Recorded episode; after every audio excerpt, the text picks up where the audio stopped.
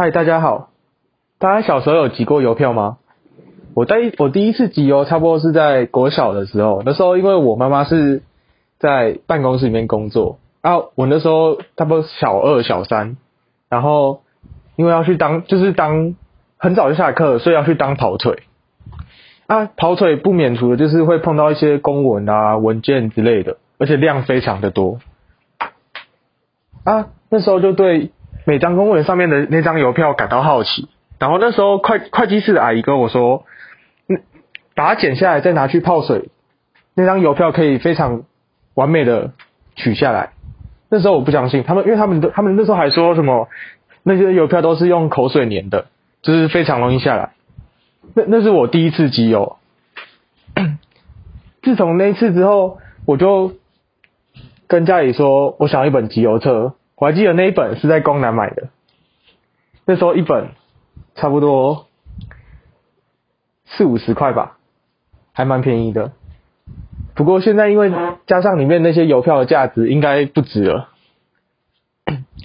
那时候这个兴趣除了我有以外，我弟弟也有。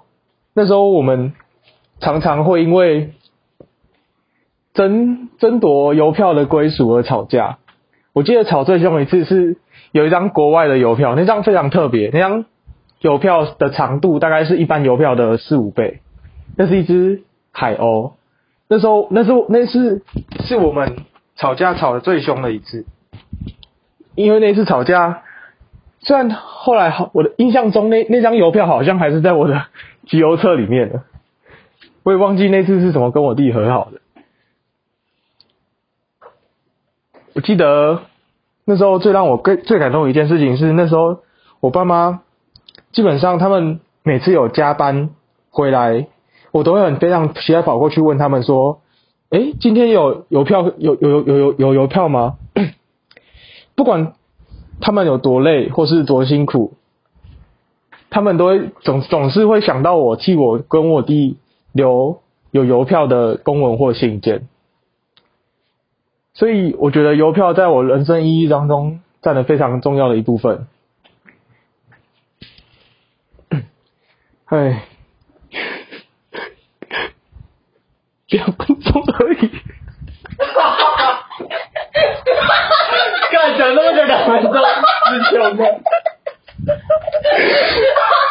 老师，不好意思，这是我第一次录 pa p a r k a s 有点会忘词，因为我没有准备稿，这是即兴演出，没关系。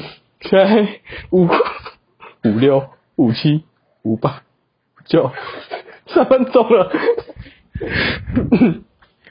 好，接下来我们进入访谈时间。哎，同学，哎，请问你小时候有集过 有有集过邮票的经验吗？呃，小时候好像有集过。啊，那种痛你们因为。我是因为是在学校，所以接触到邮票的几率机机会比较高了啊！你是一般家里来往的信件是吗？同学，同学，你这样子不行。太好哎，同学，同学，不好意思，你 们现在有空吗？你也不行是不是？不好意思，不好意思，老师不好意思。看你在说都不知道，你去踢隔壁位，有 他讲，有他讲，有他讲。他他哪一方？你可以按暂停，知道吗？刚才绕了一圈，找不到人访问，每个都很害羞。没关系，那我继续自己把它讲完。呃，邮票呢？同学可以不要笑了吗？没关系。呃。就是我现在升上大学，虽然我的集邮这个兴趣已经就是暂停了一段时间。第一是因为现在邮票真的，这书面文件真的真的非常少。不过现在就是当然还是可以去跟其他国家收购邮票之类的。